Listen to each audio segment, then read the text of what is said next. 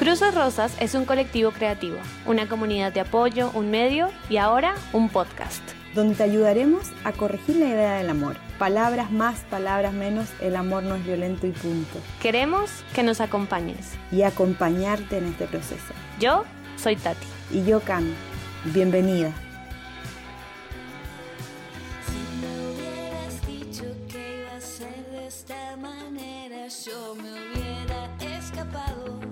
De tu sombra la primera vez que las cosas se pusieron algo raras. El que me conoce sabe que odio las segundas oportunidades. Cuando me dejaste plantar. Qué lindo estar un día más grabando algo tan importante. La verdad que nos venimos enfocando en tener conversaciones que te puedan ayudar en tu proceso y desde ya queremos agradecer la confianza para que estés como interiorizándote en temáticas que te van a llevar a un punto de mucha mayor felicidad. Hoy vamos a hablar de la violencia física.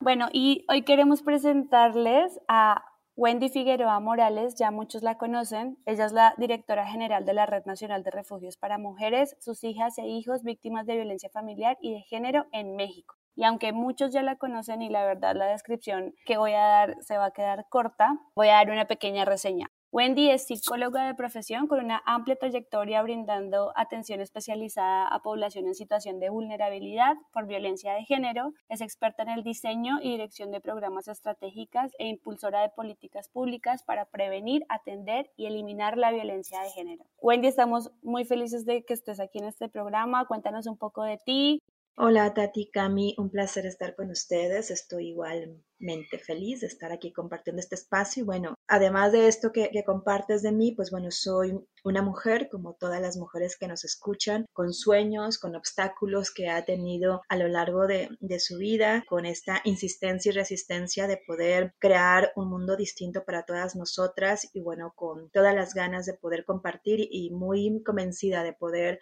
aprender las unas de las otras y bueno, soy psicóloga de profesión, pero pues una ciudadana que busca cada día tener mejores alternativas y seguirme enredando con mujeres maravillosas como ustedes dos. Esa soy yo y pues bueno, encantada de poder conversar con ustedes en este espacio. Ah, qué linda. gracias, gracias.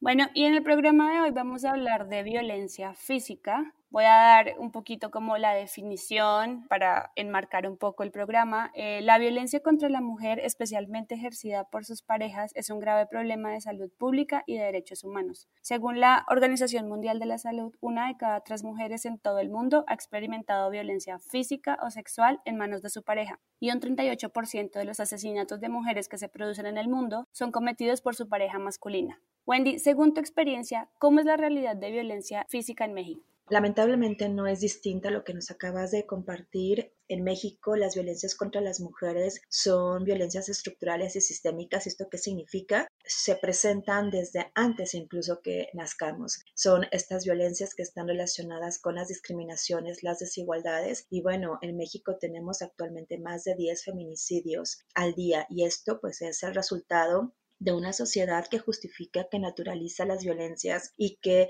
lleva justamente a que se cree un espacio idóneo para que pues se reproduzcan en el ámbito público y privado. No hay ningún espacio hoy día para que las mujeres estemos seguras. Hay ataques vía redes sociales, en la calle, en la casa y bueno, pues sabemos que con el COVID-19 esto no ha sido distinto, ¿no? El hecho de estar en confinamiento ha llevado a que muchas mujeres estén conviviendo diariamente y más de 24 horas con la persona agresora, más todos los impactos económicos que han tenido diferenciados contra las mujeres. Esto es un problema a nivel mundial y bueno, pues es una señal de que algo no se está haciendo bien y que seguimos dejando de mirar cuáles son las bases y las sustancias que llevan a que la violencia se, se, genere. Y esto es justo la desigualdad y las discriminaciones. Mientras no abordemos estos aspectos claves, seguiremos teniendo, pues lamentablemente, estos índices de violencia que además se empiezan también a mirar contra los niños y las niñas que son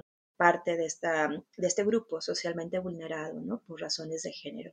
Oye, qué fuerte porque al final cuando nos metemos a hablar de violencia física, en Cruces decidimos son tantos las esferas sociales donde hay violencia de género que en cuál nos vamos a involucrar. Y nosotras, por más o menos como vimos nuestra comunidad, dijimos nuestro foco son las relaciones de pareja, porque ahí es donde, al menos la violencia física, es realmente abismante la diferencia que hay. Golpea más el amor de tu vida que alguien que se enojó en la calle contigo. Evidentemente, hay una tensión de cómo se vive la relación. Entonces, en este marco de, bueno, entendamos el problema más allá de nuestras experiencias personales, sino que hagamos una fotografía de nuestra comunidad, hicimos una encuesta en mayo y hubo datos que a veces nos generan como una zona gris de cómo ayudar, porque por ejemplo, nuestra comunidad decía que el 74% de, de los casos donde las chicas vivieron violencia física las relaciones duraron más de un año con muestras de violencia muy al principio. Entonces, y nosotras estamos muy enfocadas en noviazgo igual. Vamos a una edad como de 18, 34, 40 años core, entonces, y una población digitalizada. O sea, ya hay gente que está retrasando un poco más el matrimonio. Entonces, vemos esta tendencia de, bueno, ¿qué pasa? Que te están violentando físicamente, física, o sea, no estamos hablando de, bueno, no vio que era violencia psicológica, no, físicamente hay golpes, hay patadas, hay, hay, brutalidad.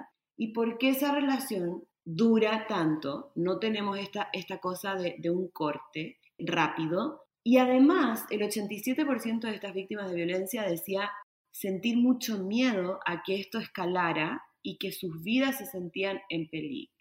Yo desde mí te doy este contexto porque empatizo con todas esas mujeres porque yo he estado ahí. Y desde fuera, y antes de vivir violencia física y ahora que, la, que trato de resolverla de, algún de alguna forma, digo, pero ¿qué será que me hace a mí y a mis compañeras mantenernos en ese lugar?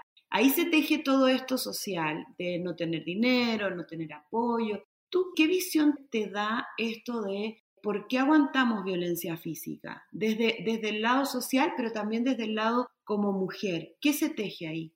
Claro, es una pregunta muy, muy interesante y es al mismo tiempo muy compleja. Entiendo que, pues bueno, esto que ustedes hicieron y lo que estamos hablando es de violencia física. Sin embargo, desde mi experiencia, no podemos separar las violencias. Antes justo de la violencia física se teje la violencia emocional y esto está relacionado de por qué vamos escalando está relacionado con el amor romántico, lo que nos dicen que tiene que ser una relación de pareja, hablando de estas relaciones donde hay que aguantar, donde el amor todo lo puede, donde hay estos mensajes de la culpabilidad que tenemos y la responsabilidad de las mujeres por no hacer esto u otro que el otro me dice, por no cumplir con lo que se está esperando de nosotras como mujer. Obviamente esto en un contexto patriarcal, misógino, donde las mujeres estamos, pues bueno, como objetos realmente en la disposición de cumplir los deseos de la otra persona, desde deseos sexuales, desde deseos de cuidados, desde deseos de estar al servicio de los otros. Y esto es algo que se va por eso es sumamente complejo. Yo hablaba hace rato que las violencias son estructurales y sistémicas. Y bueno, esto lo tenemos bombardeado desde antes que nacemos eh, con estas preguntas. Cuando ves a una persona embarazada, una mujer,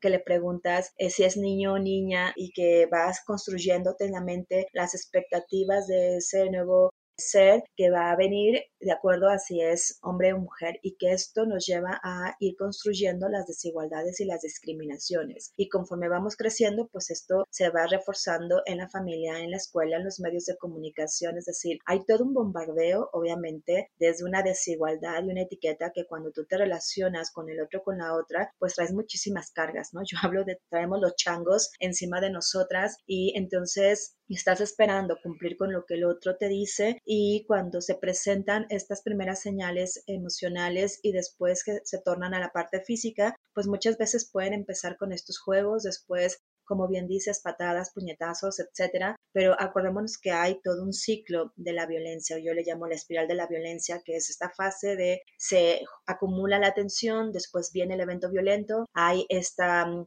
situación de arrepentimiento del agresor, de pedir disculpas, no lo vuelvo a hacer. Esto se suma a todo el rollo romántico de, bueno, sí, a lo mejor yo tuve la culpa, va a cambiar si hago tal cosa. Y entonces asumimos una responsabilidad que no existe porque socioculturalmente eso nos han estado diciendo. Además de las cuestiones económicas, que no tenemos redes de apoyo, me parece que el mayor obstáculo para salir de la relación de violencia es precisamente esto que te construyes, el significado de ser mujer en relación con el otro, con la otra. Y hablamos de la media naranja. Y a eso me refiero con el amor romántico. Nos han enseñado que necesitamos estar con otra persona para estar completas. Y yo lo que digo es, no, no somos medias naranjas, somos frutas completas, maravillosas, que si queremos compartirnos con otras personas, podemos hacer un cóctel de frutas sin dejar nuestra esencia, ¿saben? Y esto es algo que tenemos que ir cambiando. Si después le sumas que es real, y qué bueno que lo mencionas, es real sentir miedo al querer romper una relación, porque se ha visto que la mayoría de los feminicidios se presentan justo cuando la mujer decidió romper con la situación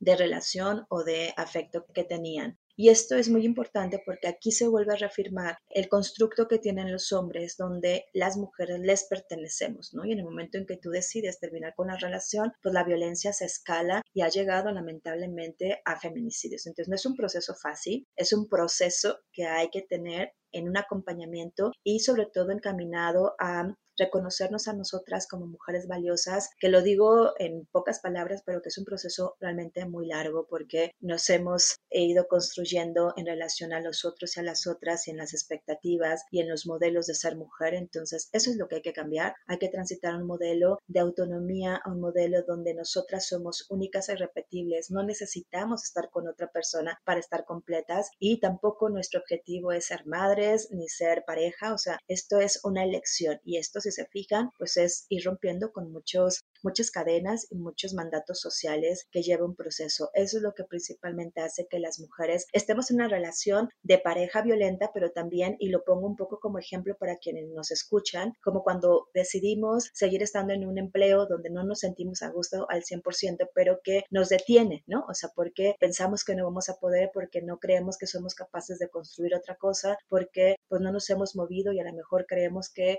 no somos buenas para desarrollar otra actividad. Bueno, pues eso implica romper con esas barreras y reconocernos que sí somos capaces, hay que probar y hay que buscar otras alternativas, poniendo siempre en el centro a nosotras como mujeres, dejando de pensar que somos egoístas, porque también ese es el mensaje que nos dan, ¿no? Cuando nos apapachamos y decimos voy primero yo, tenemos toda la crítica social de que somos egoístas. Entonces no es fácil el proceso.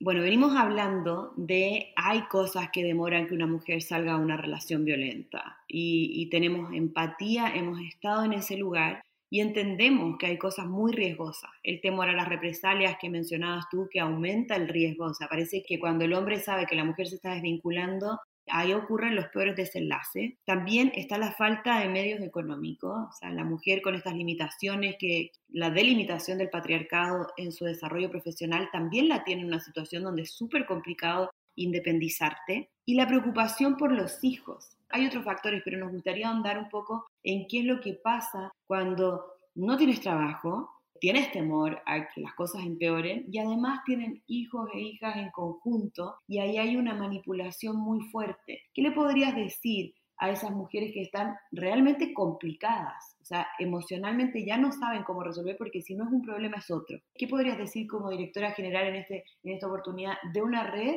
que ayuda en esta situación?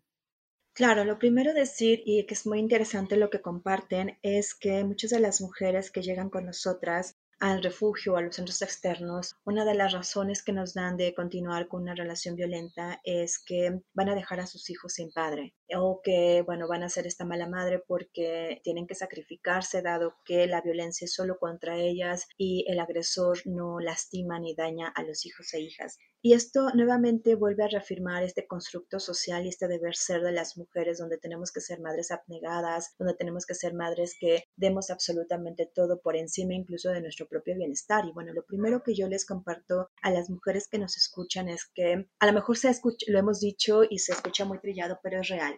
Si nosotras no estamos bien con nosotras mismas, si nosotras no nos sentimos en bienestar, no vamos a poder generar espacios de bienestar para nuestros hijos e hijas. El hecho de que nosotras vivamos violencia física, económica, emocional, etcétera, dentro de la casa, aunque pareciera ser que los hijos y las hijas no son víctimas de violencia, sí lo son, porque perciben lo que nosotras sentimos y lo que nosotras vivimos y el ambiente dentro de ese espacio habitacional pues no es el más sano, ¿no? Entonces, primero pues bueno, que hagamos esta reflexión que también ellas logren, que tiene que ver con esto que yo hablaba, romper con estos esquemas y estas estructuras limitantes del deber ser y que, pues bueno, identifiquen que aun cuando ellas se separen de la persona agresora, ellos van a seguir siendo sus padres, es decir, no le quita el derecho de ser padre e hijo e hija. Y esto tiene que ver también con todo el estigma que hay sobre las mujeres cuando deciden separarse, ¿no? Donde también hay esta carga emocional y social, donde pues bueno, ya nunca va a poder rehacer su vida o donde ella no va a poder tener desarrollo personal por haber tenido una relación anterior. Tienes mucha razón, Wendy. Creo que lo explicas de una forma que todas podemos entender. Y, y, aquí sé que lo han mencionado muchas veces y lo has mencionado sobre, estamos en un sistema patriarcal, ¿no? Y la violencia física dentro de una relación de pareja en México está normalizada por ese sistema en el que vivimos. Y hay muchas creencias o muchas razones que hacen que las mujeres sientan que tienen que aguantar, ¿no? Por ejemplo, una es que todos creen que el hombre tiene derecho a imponer su dominio sobre la mujer y es considerado socialmente superior. Otra es que el hombre tiene derecho a castigar físicamente a la mujer por un comportamiento incorrecto. También es que la violencia física es una forma aceptable de resolver conflictos en una relación o que las relaciones sexuales son un derecho del hombre en el matrimonio. También puede ser que las niñas son responsables de controlar los deseos sexuales de un hombre, ¿no? todas estas creencias son, digamos que, acreditadas por este sistema patriarcal. Y lo que más nos preocupa a nosotros también es que el gobierno parece normalizarlo, ¿no? Y tenemos a un presidente que opina que México es fraterno, que es amoroso y tierno, cuando la realidad es que no. Entonces, ¿tú qué opinión tienes frente al gobierno o, o al pensamiento que tiene el gobierno sobre el amor y sobre las familias que tiene México.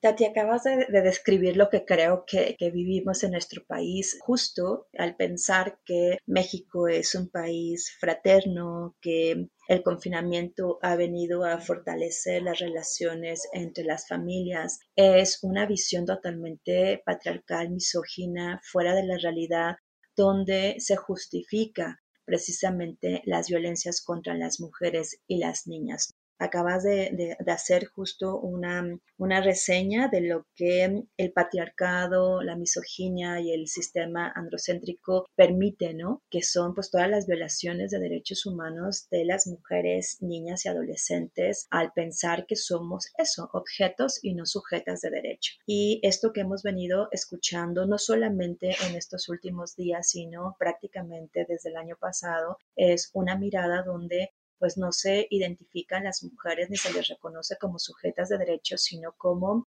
estas seres que están al servicio de los otros, donde pues bueno, no tienen realmente voz, donde no se les escucha y donde no se les considera como ciudadanas. Y eso me parece una situación sumamente grave porque al final el mensaje que está dando el presidente es justo, el seguir perpetuando las violencias machistas y seguir perpetuando un sistema patriarcal si hay feminicidios, que son la expresión más máxima de las violencias que son acumuladas, empieza con estas violencias que ya ustedes lo han manejado, es justo porque hay esta sociedad permisiva, tolerante hacia las violencias contra las mujeres y donde no pasa nada. Este es un país donde no pasa nada si se viola a una niña, si se le mata, si se le castiga, si se le desaparece, efectivamente seguimos escuchando esto que me parece lamentable, como la violencia sexual o la violación sexual en una pareja es el ejercicio de un derecho mal ejercido. Y bueno, ojo, eso, o sea, no tienen derecho a hacer uso de nuestros cuerpos. Y eso es lo que está perpetuando, me parece totalmente desacertadas estas, estas opiniones que, tenemos del gobierno, aunado, y quiero traerlo a, a, esta conversación, aunado a también deslegitimar las llamadas telefónicas. Recordemos que también dijo que varias de las llamadas al 911 no eran reales. ¿Y por qué lo traigo? Porque justo una de las muchas razones por las que muchas mujeres continúan en relación violencia es porque no se les cree, porque estamos locas. Y bueno, yo creo que la locura es buenísima y abrazo la locura desde los feminismos, pero el patriarcado utiliza el término de locura para justamente anular nuestra percepción y nuestros sentimientos. Entonces, si tú escuchas en voz de un jefe de gobierno, de un presidente, de una autoridad, que las llamadas son falsas, pues tu voz está siendo falsa. Entonces no te creen y eso es lo que se encuentran las mujeres, no solamente ante las autoridades cuando hacen una denuncia, que no les creen, que las revictimizan, muchas veces también ante las propias redes de apoyo, los familiares, las amistades. Y aquí también es un mensaje súper importante. Hay que creer en el dicho de las mujeres. Eh, si ellas nos dicen que se sienten en riesgo, de verdad están en riesgo. Si ellas nos dicen que se sienten inseguras, que están viviendo una situación de violencia, hay que creerles. Y eso también lleva a que rompamos con esta cadena de omisiones y de impunidad, que es lo que pues, nos envuelve, son los escenarios propicios para que la violencia se siga manteniendo, se siga perpetuando y que lleva a que muchas mujeres guarden silencio. Y se suma a lo que de niñas nos decían, calladita te ves más bonita. Y bueno, aquí el proceso para romper con esto es justo entender que calladitas ni siquiera existimos, que al patriarcado le conviene que estemos calladas, que no alcemos la voz. Entonces hay que romper con ese silencio, hay que decir lo que pensamos, lo que sentimos. Y compañeras, todas las mujeres que nos escuchan, nuestro cuerpo es súper inteligente. Escuchemos lo que nos dice nuestro cuerpo. Si se enferma constantemente, si hay algo que por ahí nos está inquietando, nuestro cuerpo nos dice qué está pasando. Entonces hay que echarnos un clavado, escucharnos y romper el silencio. Y vamos a saber y a reconocer, como bien lo decían ustedes hace rato, que habemos muchas mujeres, de hecho yo puedo decir que todas las mujeres hemos sido víctimas de violencias, que nos acompañamos y que nos escuchamos las unas a las otras. Eso es lo que también tendríamos que empezar a hacer. Está fuerte lo que dices porque además de que yo tengo también un malestar con el, con el presidente, no dijo las llamadas son falsas, o sea, hay llamadas falsas, creo que se tiró el, el 90%, o sea, es como que ahí con Tati, ya sabes, cuando te sacan los pelos porque quieres ir, o sea, te molesta y hay reacciones, obviamente, a esos dichos que son violencia. También esos dichos son violencia, no solo perpetúan la violencia, en sí mismos son un acto de violencia. O sea, no estamos de acuerdo, nos tomamos el tiempo de hacer esta aclaración porque no merece más análisis la actitud y por eso el feminismo también es político, porque tenemos que modificar esos pensamientos de quienes nos gobiernan. Queremos enfocarnos un poquito, Wendy, bueno, ayudemos a una chica que vamos a suponer que no maneja muchos términos de feminismo, cuando hemos hablado muchas veces del sistema patriarcal y tipos de violencia y no se pueden separar las violencias, que finalmente desde dentro hay muchas cosas que hemos teorizado y que tenemos como conceptualmente claras luego de mucho tiempo de deconstrucción, nosotras y algunas que nos escuchan. Pero también existe una chica que tiene un noviazgo y tiene 24 años, no está involucrada en estas conversaciones ni le molesta tal vez lo que dijo AMLO del 90% de las llamadas son falsas, pero ella también necesita ayuda. En un lenguaje muy simple, vamos a decir más práctico, ¿qué tiene que hacer una chica que experimentó el enojo de su pareja? Entonces, de ese agarrón de muñeca fuerte que tal vez avanza a te tiro sobre la cama con mi fuerza de hombre que es distinta a tu fuerza física de mujer, pero ya viene una mano como en, como en la garganta, digamos, arriba del mentón, una, una posición amenazante. No hay golpe, pero obviamente hay agresión física, no hay una cachetada, vamos a creer que no hay una pateadura, pero ya él está poniendo control con su fuerza física. 24 años, 26 años, ¿qué le dices a una chica que está en esa posición? Tal vez no necesita un refugio. ¿Cómo clarificarle que hay que salir de ahí? Primero, lo que yo diría es, y es nuevamente centrarnos en nosotras mismas. Primero, reconocer que amarnos como mujeres, como lo que somos, es en sí mismo un acto revolucionario y necesitamos amarnos como somos. Nos han enseñado a despreciar nuestro cuerpo, a despreciar todo aquello que el estándar eh, de belleza sale y eso muchas veces nos lleva a tener una venda en los ojos y a pensar que lo que el otro me está dando es pues lo único que voy a poder aspirar porque tengo muchas deficiencias. Entonces, primero, identificar que somos mujeres completas, que necesitamos empezar a escucharnos, amarnos, que el amor no duele, el amor no tiene por qué doler, el amor no significa control, el amor no significa celos, el amor no significa que tú dejes de ser tú misma. Y eso me ha ayudado muchísimo cuando acompaño a otras mujeres de todas las edades, el preguntarles si ellas han dejado de ser ellas mismas desde que están en esta relación de pareja y qué es lo que extrañan de lo que eran antes, ¿no?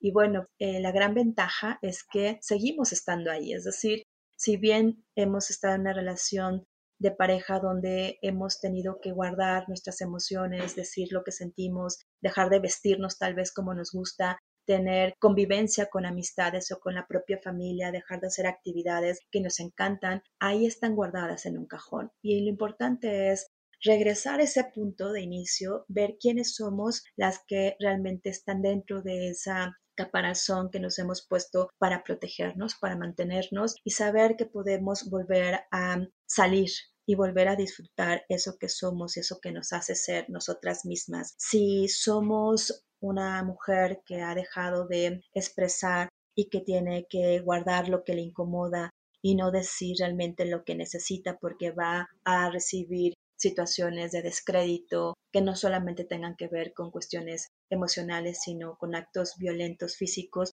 pues ahí no es el lugar. Y también invitarlas a que nos demos el permiso de saber que está bien sentirnos mal, saber que está bien no tener ganas de hacer las cosas, que está bien decir que no, Está bien pedir ayuda, está bien tomarnos un tiempo para nosotras mismas. No tenemos que ser las mujeres perfectas. Somos mujeres que somos humanas y eso implica tener pues muchas áreas de oportunidad maravillosas que nos llevan a construir. Entonces, la invitación y lo que yo les diría a todas las mujeres, aún identifiquen o no si están en una situación de violencia, es si estoy en una relación de amistad laboral, de pareja, de matrimonio, donde yo no me siento bien, donde yo no estoy a gusto conmigo misma, donde de verdad he tenido que transformarme y dejar de ser esa mujer que era antes y que no me hace sentir ni orgullosa ni plena, entonces es momento de reflexionar, de poder compartir con alguna otra compañera, amiga, lo que estamos viviendo y buscar pues apoyo y acompañamiento. Eso es lo primero, reconocer lo que estamos sintiendo, reconocer que se vale sentirlo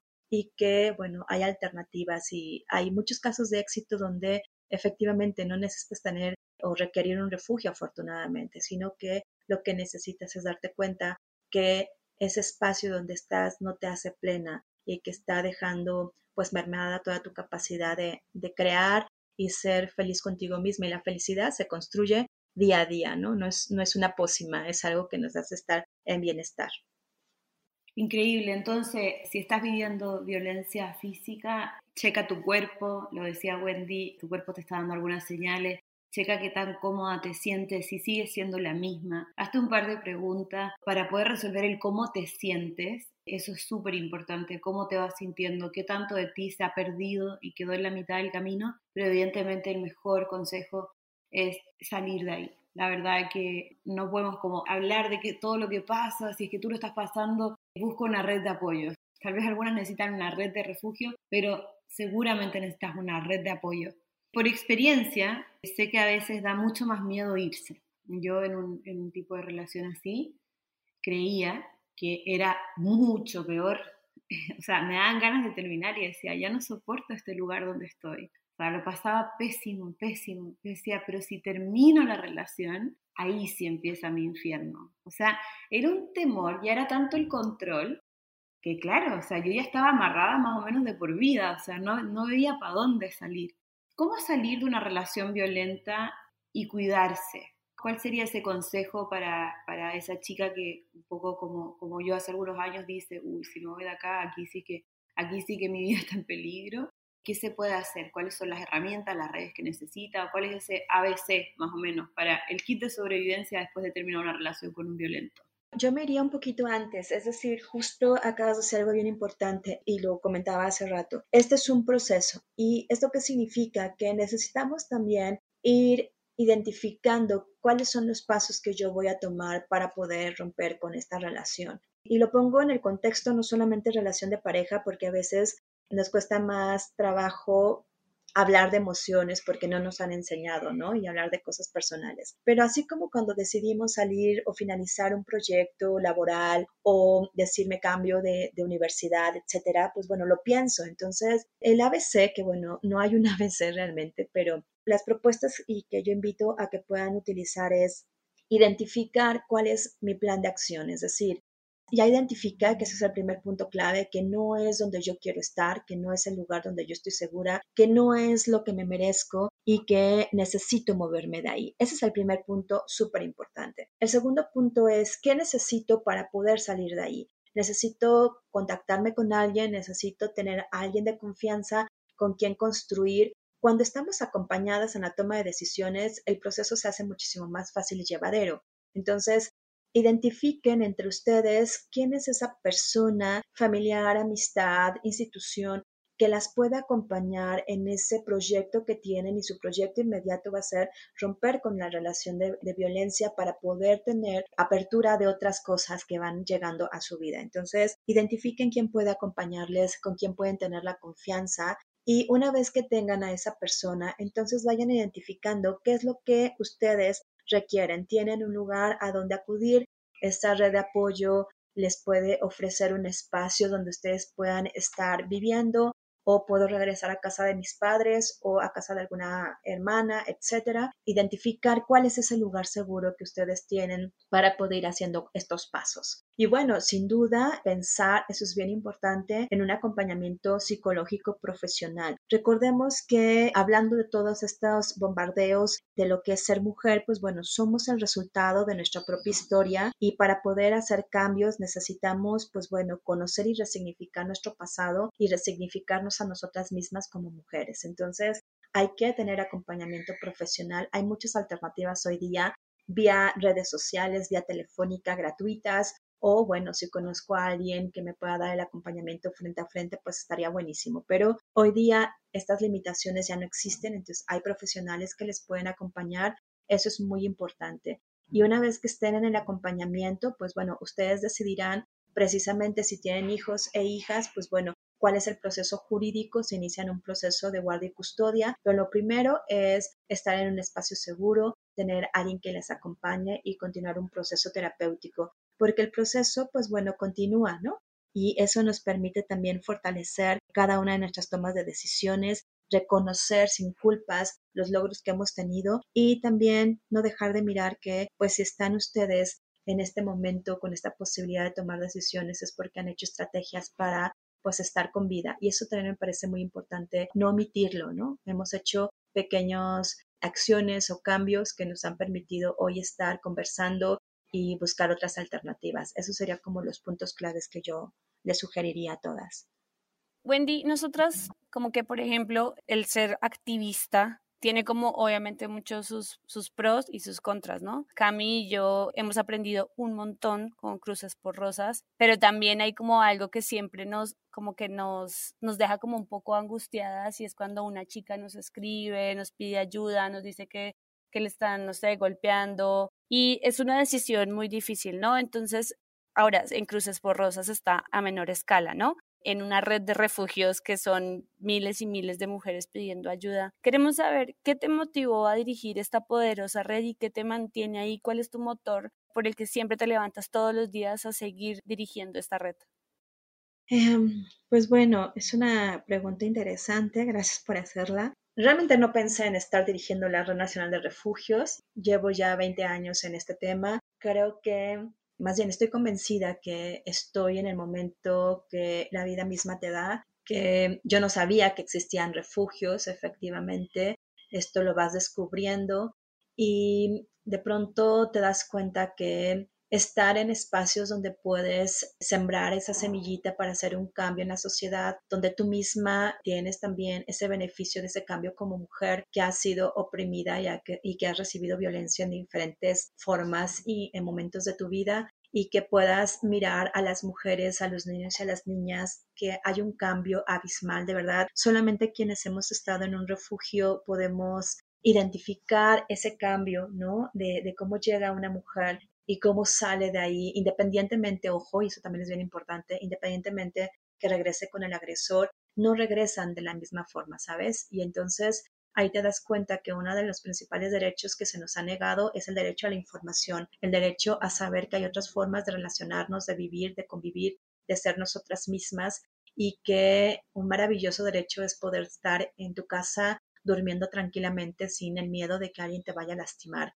Y eso es lo que me motiva día a día estar ahora en la red nacional. Llevo ya siete años dirigiéndola y pues bueno, saber que habemos un cúmulo de mujeres que aún sin conocernos estamos trabajando por lo mismo, que estamos luchando por tener una sociedad justa e igualitaria donde algún día el poder transitar en las calles, en nuestras casas, en la escuela, en el transporte público, en las redes sociales, seguras y sin miedo a que nos lastimen sea una realidad porque no los merecemos.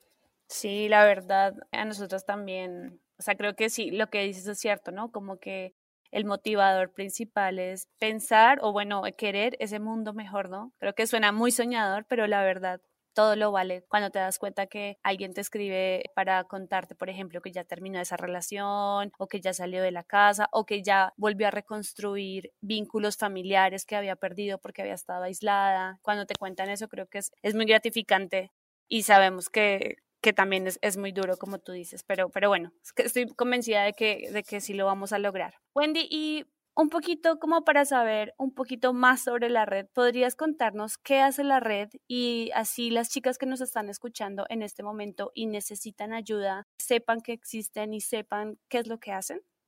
Sí, claro que sí. La Red Nacional de Refugios es una organización civil que lleva más de 20 años trabajando a favor de los derechos de las mujeres. Tiene diferentes acciones desde incidencia en política pública, es decir, crear leyes, hacer análisis, solicitar modificaciones de las leyes para tener eh, mejores instrumentos para acompañar en los procesos de acceso a la justicia, también procesos de capacitación y profesionalización. También eh, hacemos algo importante, la referencia y contrarreferencia de casos a nivel nacional e internacional de aquellos casos de extremo riesgo que tienen que movilizarse por no poderse quedar en ese estado de la República. Y bueno, damos atención vía telefónica y redes sociales en las 24 horas del día todo el año. Es una atención centrada en las mujeres, es decir, en sus necesidades, reconociéndolas como sujetas de derecho donde damos información, acompañamiento psicológico, profesional, pero se llevan a cabo las acciones y las intervenciones de acuerdo a lo que la mujer decida. Eso es muy importante para nosotras. En estos acompañamientos, lo que tú decías, justo hemos tenido solicitudes de rescates donde la mujer nos llama en ese momento de es el momento oportuno para que ella pueda salir de casa con sus hijos e hijas y hacemos el acompañamiento y el rescate, ya sea llevándole un vehículo o haciendo toda la estrategia necesaria para que ella pueda llegar a una casa de emergencia o a un refugio, que son estos espacios confidenciales. Y esa es la otra parte fundamental de los refugios, que si alguna mujer está en una situación de violencia, no cuenta con redes de apoyo, siente que su vida corre peligro, pues bueno, la opción del refugio es para ella, es un espacio donde están tres meses más o menos, dependiendo de las necesidades de cada una de las mujeres y sus hijos e hijas, donde dan atención psicológica, jurídica, social, psicopedagógica. También promovemos mucho el empoderamiento integral desde el desarrollo de habilidades laborales para la autogestión económica, justo por lo que decíamos, ¿no? A veces la dependencia económica lleva a que se mantengan en una relación violenta. Trabajamos mucha parte de la autoestima y de la autonomía e independencia. Por supuesto, también la restitución de derechos si ellas deciden iniciar un proceso jurídico, se les acompaña. No es obligatorio y eso también importantísimo que lo sepan. Nadie tiene por qué obligarlas a iniciar un proceso jurídico si ustedes no quieren. Tienen derecho a recibir la atención integral especializada, incluso ingresar a un refugio y no por ello tendrían que iniciar un proceso jurídico. Eso es voluntario y sabemos que es de acuerdo a el propio fortalecimiento interno que tengan cada una de ellas. Y bueno, pues en todo este proceso hacemos acompañamiento también a sus hijos e hijas con un modelo específico. Todos los servicios son gratuitos y también tenemos los centros de atención externa. Hace rato compartíamos que no necesariamente tenemos que ir a un refugio. Afortunadamente hay mujeres que su vida no corre en peligro, sí viven violencia, pero que el espacio donde viven es seguro. Y bueno, todo esto que les comparto de la atención integral lo pueden llevar a cabo en los centros de atención externa, que son espacios públicos donde ustedes van a tomar sus sesiones, sus talleres y bueno, regresan a casa y también todo es totalmente gratuito. Esta es una atención integral,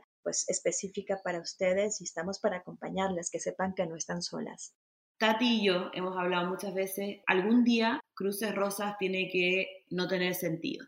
Ojalá que no tantos años digan, no tengamos ningún feminicidio que ilustrar, ningún teléfono, ningún mail que responder de alguien que está en riesgo, ningún consejo que dar sobre cómo son las relaciones. O sea, nuestra jugada es durar lo menos posible. ¿Cómo podemos animar a la que nos está escuchando que, que puede estar viviendo violencia? O tal vez estás escuchando esto y tienes una amiga y este puede ser la forma de, ya sabes, la amiga, date cuenta. Wendy, ¿qué le dirías a una mujer que va a tomar este paso ¿Cómo es su futuro? Tenemos que transformarnos, es decir, yo no esperaría que Cruces Rosas no existiera, creo que hay que transformarnos y estamos empezando, ¿no? Tenemos un centro de empoderamiento y liderazgo de las mujeres en la Red Nacional de Refugios. a mí me encantaría que cuando los refugios ya no tuviéramos que existir, todos los inmuebles que están se conviertan en centros de empoderamiento y liderazgo para las mujeres, ¿sabes? Donde tengamos justo que seguir compartiéndonos y aliándonos y creando redes solidarias entre nosotras las mujeres para seguir haciendo esa fuerza, es decir, cambiar el espacio de protección hacia la construcción de ciudadanía y de este poder que tenemos las mujeres. Creo que ese sería mi sueño. No sé si lo llega a ver, creo que, que no, pero bueno, estoy segura que muchas otras mujeres lo van a seguir y que esos refugios se conviertan en espacios de empoderamiento, de construcción colectiva y de construcción de desarrollo de niñas adolescentes líderes solidarias que hagan y entrelacen las unas a las otras. Y justo eso es lo que yo sugeriría precisamente a todas las mujeres que nos escuchan. Las mujeres que pasan por este proceso lo que dicen es, volví a vivir, me reencontré, soy libre, yo decido qué hacer, cómo decir, cómo vestirme.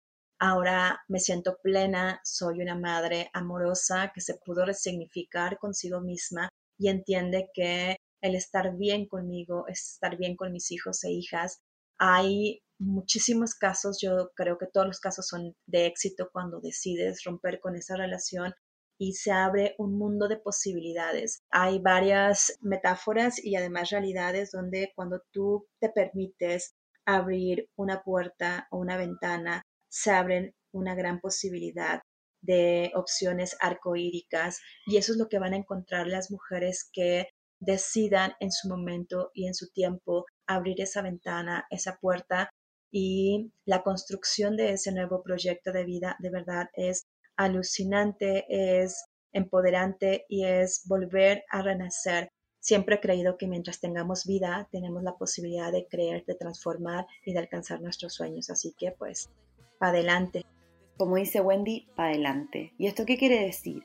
Quiere decir que a través de nuestra experiencia como Cruces Rosas e incluso la experiencia que Wendy nos ha contado de la Red Nacional de Refugios, hay cientos de testimonios de mujeres que hoy, luego de dejar la violencia, son inspiradores, alucinantes y nadie se encontró con algo peor luego de salir de violencia física. Anímate, hay más para adelante. Y el foco de este capítulo es que puedas enfocarte en ti y puedas meditar en que mereces un amor mucho mejor. Muchas gracias, Cami, Tati. El reconocimiento es mutuo y el aprendizaje también. Y justo aprovecho y me despido diciendo eso. He aprendido a reconocer y a crecer junto con muchas otras mujeres y esto es lo maravilloso de poder estar acompañadas y bueno, que las mujeres que nos escuchen sepan que habemos del otro lado otras mujeres que como ellas sentimos, vivimos, tenemos miedo, pero que hemos abrazado el miedo y que lo hemos llevado para caminar y no para que nos obstaculice. Así que pues juntas somos más fuertes y lo estamos demostrando, así que sigamos aliándonos, enredándonos y luchando por nuestros derechos, que además es lo más maravilloso que tenemos y que no hay que renunciar nunca a ellos. Gracias por el espacio, fue realmente enriquecedor compartir con Cami, con Tati este espacio.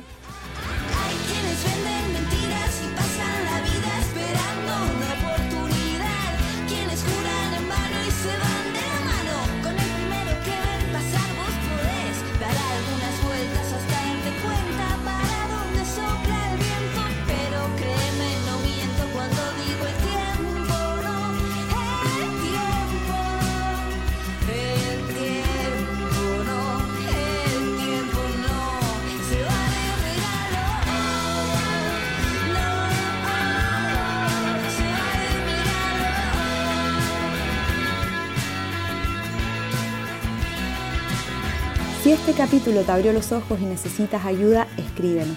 Encuéntranos en nuestras redes como arroba crucesxrosas, por correo en ayuda arroba crucesxrosas.org o en nuestro sitio crucesxrosas.org.